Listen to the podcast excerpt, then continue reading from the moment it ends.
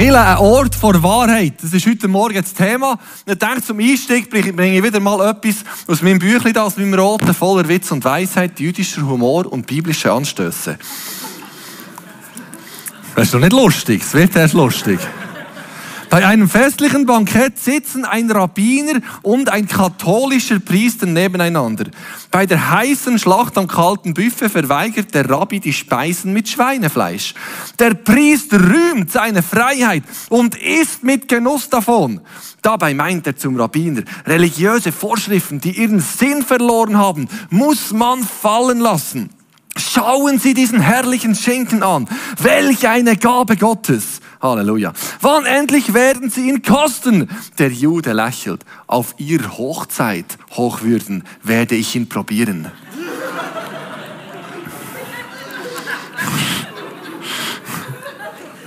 Es geht heute Morgen unter anderem um Gesetzlichkeit, um das Einhalten von diesen Regeln. Der Paulus macht eigentlich einen hammermässigen Anfahrtswerk.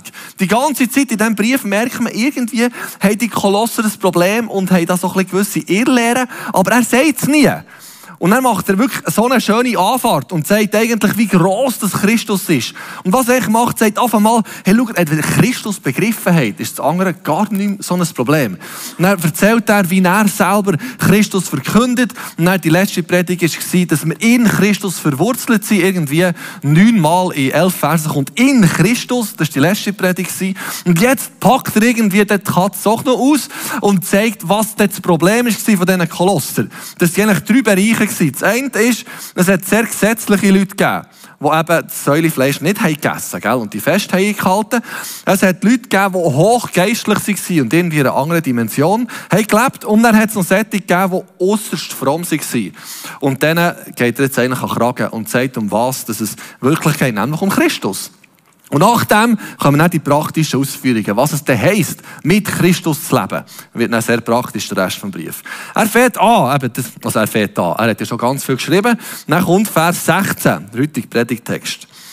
Wo er sagt, darum lasst euch keine Vorschriften machen. Auf einmal wichtig ist das erste Wort. Darum. Das, weil das vorher war, das aufgrund von dem, weil wir in Christus sind. Darum ist das jetzt so. Elbenfelder schreibt, so richte euch nun niemand über eure Ess- und Trinkgewohnheiten unter bestimmten Feiertagen. Über den Neumondtag. Wer hat letztes Mal den Neumond gefeiert? Freunde. Nein, ich auch nicht. Über das, was man am Sabbat tun darf oder nicht. Das ist für uns sehr weit weg, das, was da steht. Aber für den ist es sehr relevant gewesen. Das alles sind nur schwache Abbilder. Ein Schatten von dem, was in Christus Wirklichkeit geworden ist.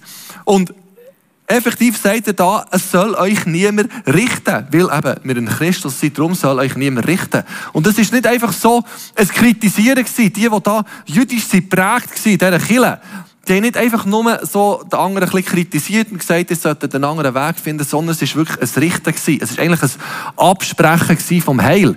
Sie haben wie einen Maßstab mitgebracht und haben gesagt, wenn du Christ bist worden, dann musst du dich nach einem gewissen Level verhalten. Und wenn du die Regeln nicht befolgst, dann genügst du einfach nicht ganz.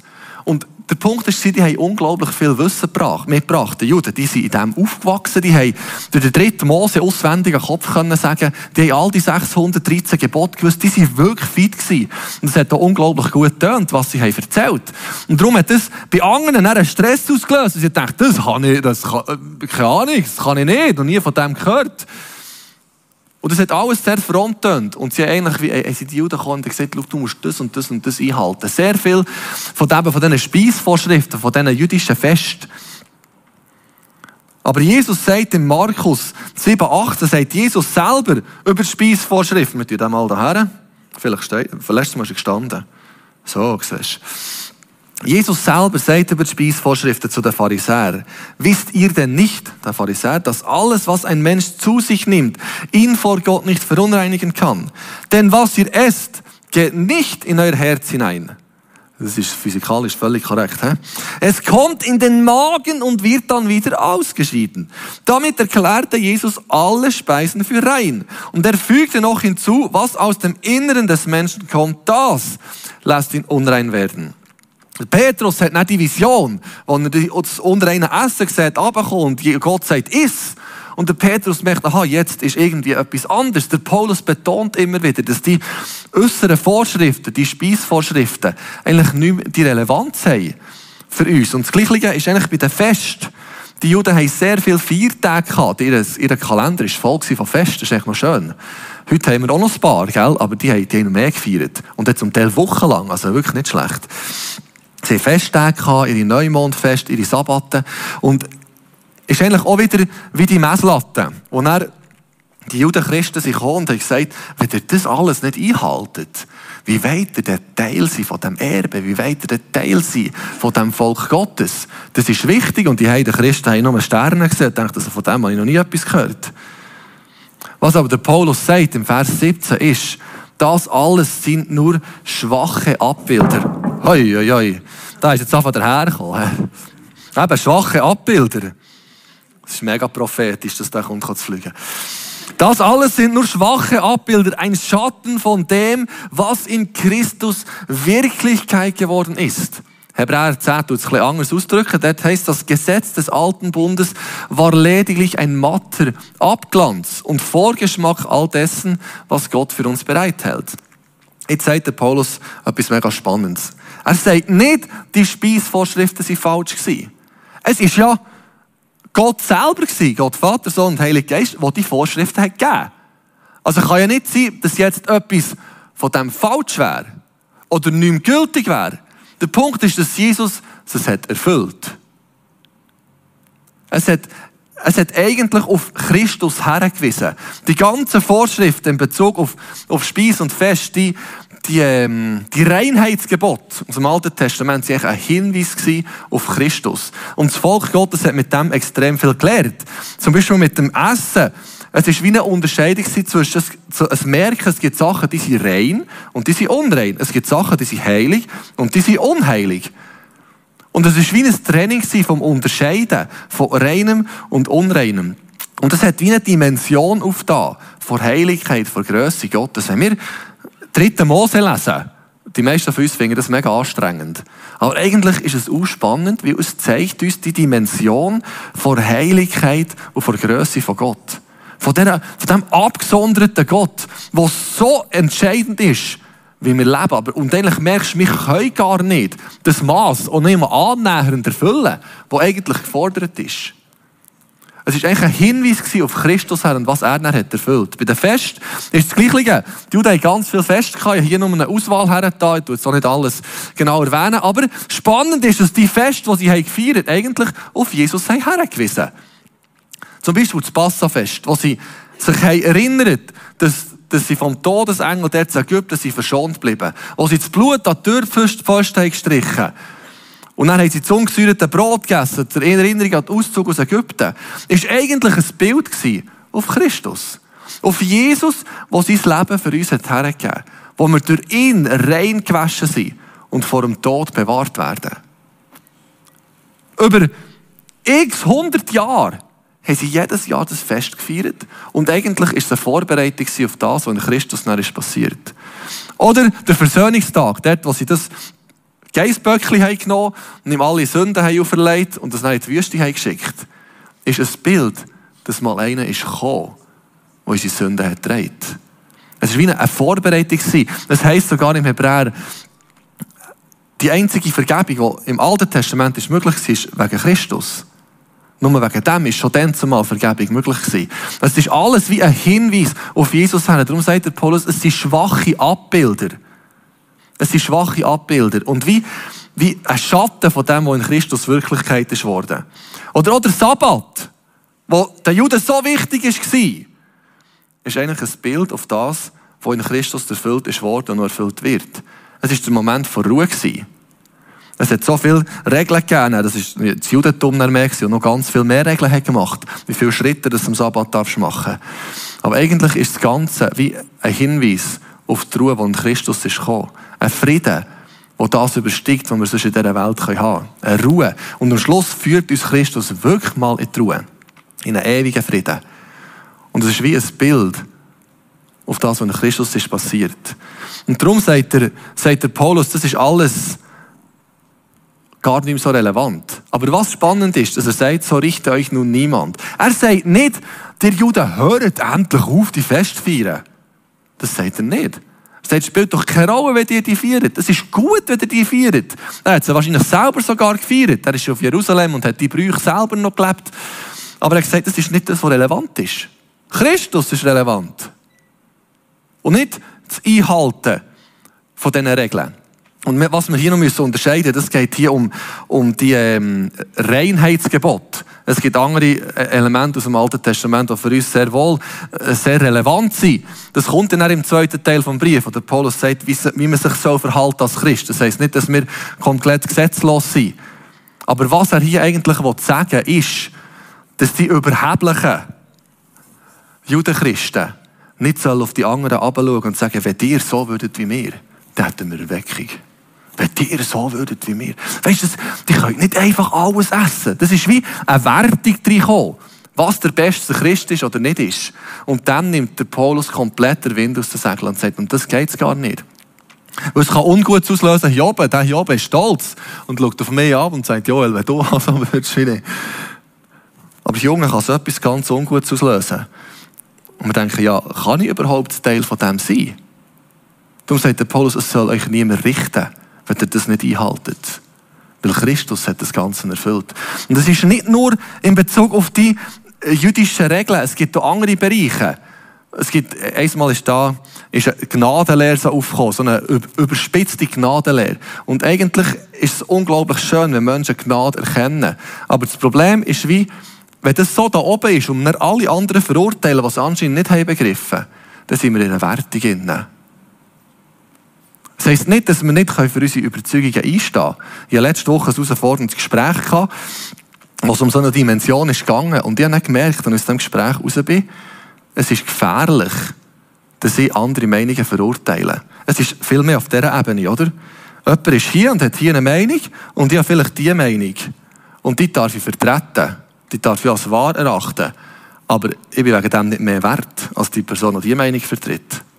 Wenn wir diese Dimension hineinnehmen vom Werten, wird es unglaublich ungesund. Für das hier und für das da.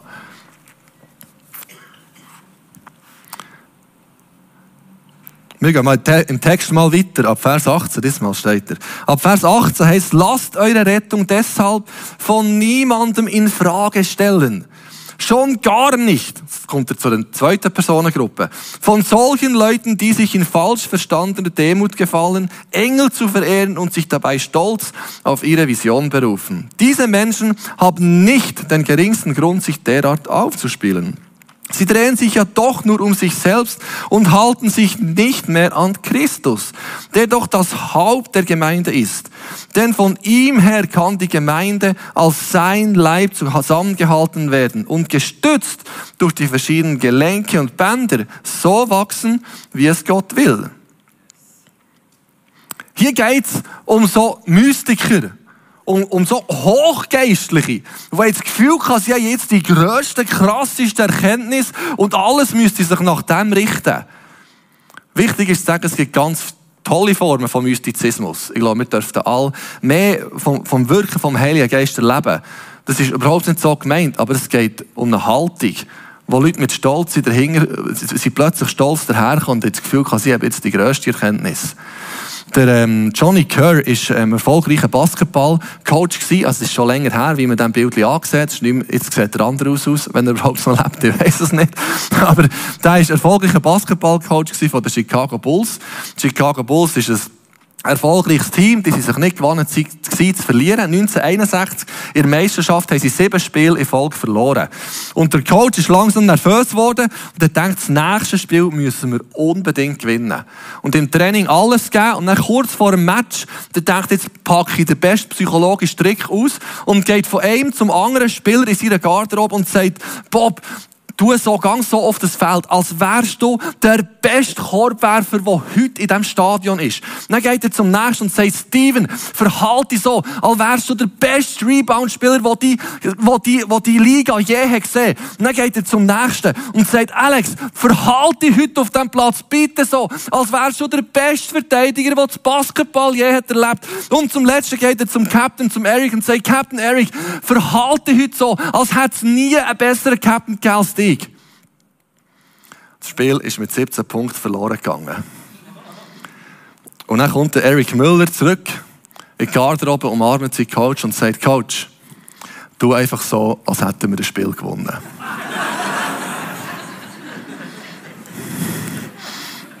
Und das ist ein die Art und Weise von dem, was der Paulus ansprechen will. Das so gross gekotzte Leute waren, die da als ob, aber eigentlich war mega wenig dahinter. Hinten dran war aber irgendwo eine Sehnsucht, mehr von Gott zu erleben. Irgendwie Gottes Wirken zu erleben. Aber es hat sich in etwas hineingespielt, in so ein hochgeistliches Getue, das am Schluss gar nicht so viel mit Christus zu tun hatte. Und von dem warnete der Paulus. dass wir nicht so hochgeistlich tun und mit dem andere verurteilen. Das heisst nicht, dass wir nicht Gott suchen. Das heisst nicht, dass wir nicht fasten und beten und seine Gegenwart suchen. Aber sobald wir uns etwas einbilden, auf das, was wir dort mit Gott haben erlebt, dann sind wir in einem ungesunden Ort. Viel, mir geht es ja aber mehr so, dass ich denke, irgendwie bin ich nicht so gebaut. Und hören, die Erlebnisse, die Leute mit Gott gemacht haben, denke ich, ich würde auch mal gerne, aber ich melde mich hier, glaube ich, jetzt gescheiter nicht, das ist irgendwie unpassend. Es kann Junge verurteilend wirken und hier oben kann es, kann es stolz sein. Und beides ist sehr ungesund.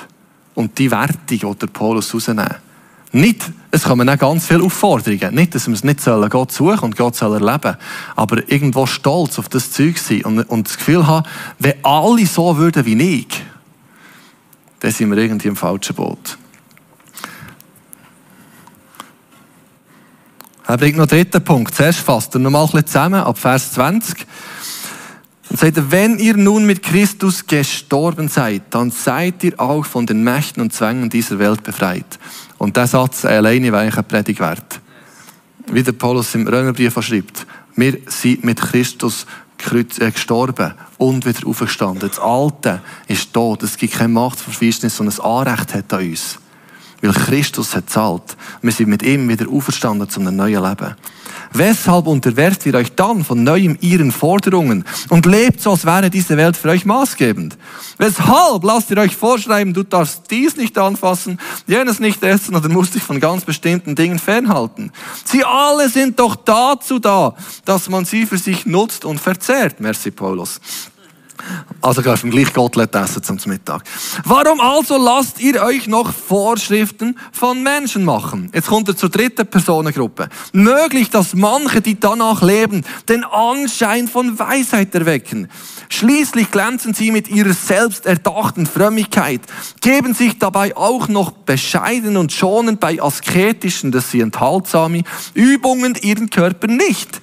Doch das alles bringt uns Gott nicht näher sondern es dient ausschließlich menschlichem Ehrgeiz und menschlicher Eitelkeit.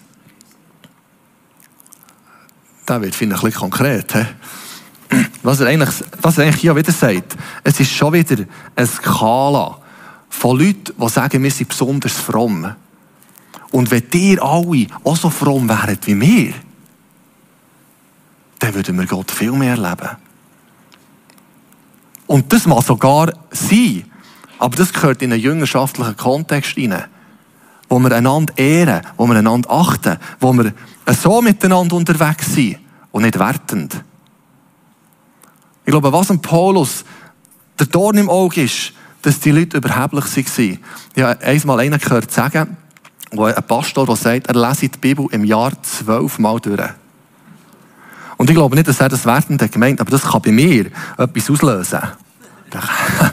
ja, gerechnet, sie etwa drei Stunden Bibel lesen pro Tag. Also, wenn du schnell liest, ist es unheimlich. Das, also, es schön, aber unheimlich viel, so ich sagen. Und dann denke ich da unten, Hühner. Nicht falsch verstehen, Bibel lesen ist schön, aber, und gut, ich lese mega gerne Bibel, aber drei Stunden pro Tag, jeden Tag, das könnte so einen Stress auslösen. Und ich denke, nein, das kann ich nicht. Ich kann es nicht.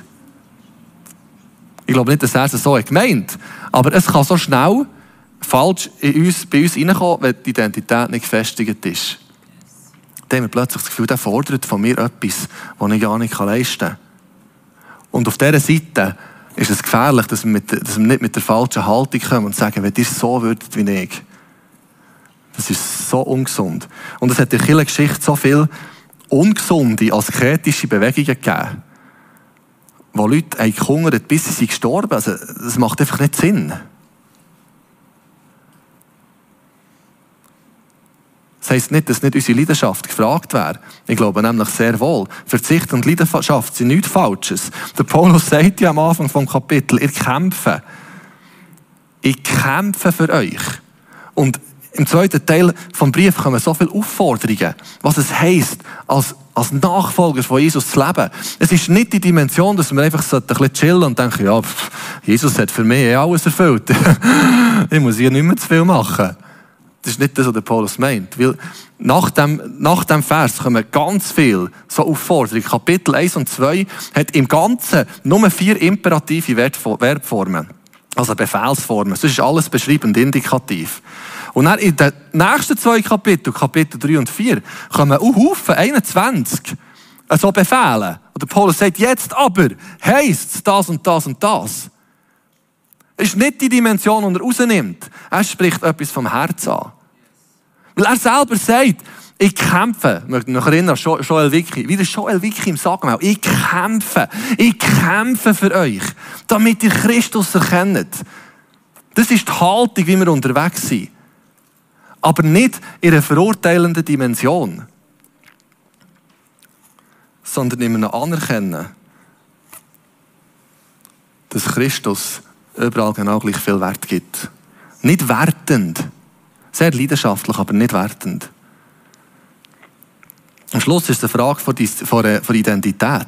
Wenn ich nämlich da oben viel, vielleicht viel mache und das Gefühl habe, wenn alle so würden wie ich, dann nehme ich wahrscheinlich meinen Wert aus dem, was ich mache. Was mega ungesund ist. Aber es kann mir auch da unten so gehen. Die denken, ich schaffe das nie, was die anderen machen und fühle mich unwürdevoll durch das. Das ist auch mega ungesund. Und dem nimmt der Paulus hier den Wind aus der Segel. Eigentlich, Vers 19, glaube ich, ist wie, ist wie die Erklärung und die Lösung für die drei Personengruppen. Und er sagt, sie drehen sich ja doch nur um sich selbst und halten sich nicht mehr an Christus, der doch das Haupt der Gemeinde ist. Und sobald ich überheblich werde, oder sobald ich im, im, im Selbstmitleid versinken, halte ich mich nämlich nicht mehr Christus. Der doch das Haupt der Gemeinde ist. Denn nur von ihm her kann die Gemeinde als sein Leib zusammengehalten werden und gestützt durch die verschiedenen Gelenke und Bänder so wachsen, wie Gott es will. Antwort manifestiert sich in Kirche. Das finde ich das Beeindruckende. Die Antwort ist im Lieb zu finden, wo wir zusammen miteinander verbunden sind mit Jesus als dem Haupt. Das kommt immer wieder. Das Bild vom Lieb kommt immer wieder durch den ganzen Kolosserbrief. Nicht nur im Kolosserbrief, auch sonst ganz vielen Orten im Neuen Testament. Und ein Körperteil ist abhängig vom Körper. Vom, das Blut fließt, das Sauerstoff kommt. Und wenn ein Körperteil von dem getrennt werden wird es sehr schnell nicht mehr weiterleben. Egal was für eins. Es ist, das muss verbunden sein. Und von dort, vom Körper kommt die Energie. Und spannend ist eigentlich auch, dass jedes Körperteil, egal was es für eine Funktion hat, innerlich, äußerlich, sichtbar oder nicht sichtbar, ist wichtig. Jedes Körperteil leistet einen Beitrag. Leistet einen Beitrag an Lieb. Es nimmt und es gibt.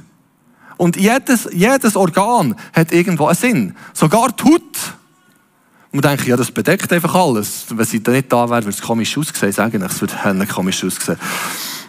Sie hätten auch Angst vor mir. Aber sogar die Haut hat eine Funktion. Sie hilft vielleicht, dass man ein bisschen schöner aussieht.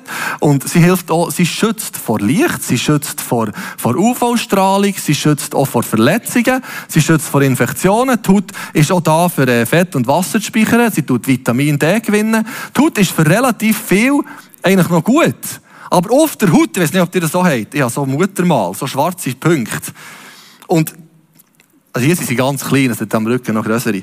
Aber, die, ja, genau, das zeige ich jetzt nicht. ich kann euch sonst mal ein Foto zeigen, das hätte ich so machen Ja, das habe ich vergessen. Aber ich habe so, habe so Muttermal, sagen die meisten Leute, das ist echt nichts Schlimmes. Es ist einfach eine gutartige Hautverunreinigung, habe ich gelesen. Aber das Muttermal ist eigentlich von dem her problematisch, dass es nur nimmt und nichts gibt. Es ist in dem Sinn, es ist Teil vom Lieb, aber es ist nicht wirklich integrierte Lieb. Es nimmt nur, es nimmt ständig Energie, aber es leistet keinen positiven Beitrag. Und mit dem ist eigentlich jedes Muttermal im Prinzip gefährdet, dass es sich zu einer Krebszelle entwickeln kann. Also jetzt nicht Angst, dass ihr auch eure Muttermal ausschneiden das ist sehr selten. aber es hat, es hat Potenzial drin, dass es sich ungut entwickelt. Und ich glaube, etwas von dem spricht der Paulus an. Es muss im Lieb verbunden sein. Es ist ein Geben, ein Nehmen und ein Geben. Wir sind Organe, die eine Funktionalität haben. Und nicht nur da, um uns einfach ein bisschen zu berieseln und allen zu sagen, was sie falsch machen. Oder drinnen zu sitzen und das Gefühl haben, ich bin eigentlich viel zu schlecht für hier zu sein. Oder irgendetwas zu machen. Und ich glaube, Paulus spricht das an. Die Gesetzlichkeit ist völlig stolz und überheblich und überhebt sich über andere und sagt, wenn ihr all so würdet, die Hochgeistlichkeit ist eigentlich genau das gleiche Problem, wo Leute das Gefühl haben, wir sind so, wir, uns, ich sage, wenn wir uns treffen als Gruppe, also mit Kirchen können wir nicht so viel anfangen, weißt die, die haben das noch nicht so begriffen, aber wenn wir uns treffen als Gruppe, Schabbat, wie auch immer, aber, der versteht, der, das ist irgendwie ungesund. Es ist nicht in Lieb integriert. Das muss doch Hände und Füße haben und dem Lieb dienen am Schluss. Und hier genau das Gleiche.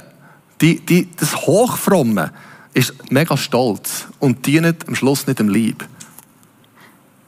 Der ähm, Kent Hughes fasst das wunderbar zusammen, er ist ein Bibelausleger. Der äh, sagt am Schluss wie zusammenfassend, die Antwort auf Gesetzlichkeit ist die kontinuierliche Realisation der Gnade Christi. Die Antwort auf Mystizismus ist das Verstehen der tiefgreifenden, tiefgreifenden Verbindung zu Christus. Die Antwort auf Asketismus ist das Wissen, dass wir mit Christus gestorben und auferstanden sind. Die Antwort ist dort, wo alles begonnen hat. Am Fuß des Kreuzes.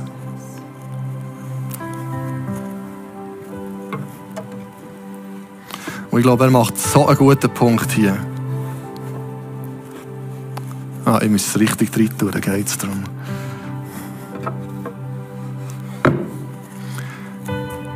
Am Kreuz verliert plötzlich alles ein Messen seine Wirkung. Was wollte ich am Messen, was Christus schon erfüllt? Was wollte ich da unten sein, in meinem Mit Selbstmitleid? Und das Gefühl, ich bringe es eh nie her. Was Christus für mich schon hat geschafft Nicht, dass ich nicht mehr mache, aber mein Wert kommt von dem, was Christus hat gemacht hat. Ob ich das Gefühl habe, ich mache viel oder ich mache wenig. Und wenn wir an diesem Punkt die Möglichkeit geben, heute Morgen, für Leute, die sagen, ich will, ich will Jesus mein Leben anvertrauen Vielleicht merkst du, das ist ein Stress, wo du immer das Gefühl hast, du seist zu wenig. Und Jesus sagt, ja genau für das bin ich gekommen. Dann können wir zusammen das Gebet beten, das da eingeblendet wird. Wir beten, Jesus, ich komme zu dir. Ich bitte dich, vergib mir all meine Fehler. Komm du jetzt in mein Herz.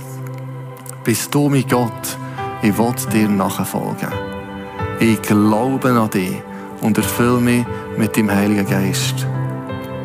Und Jesus, dankst du jetzt jede Person, die das hast betet, erfüllst mit deiner Kraft. Und ein Wissen kommt, ein, ein tiefer Frieden kommt vom Wissen, du hast es gezahlt. Du hast es erfüllt.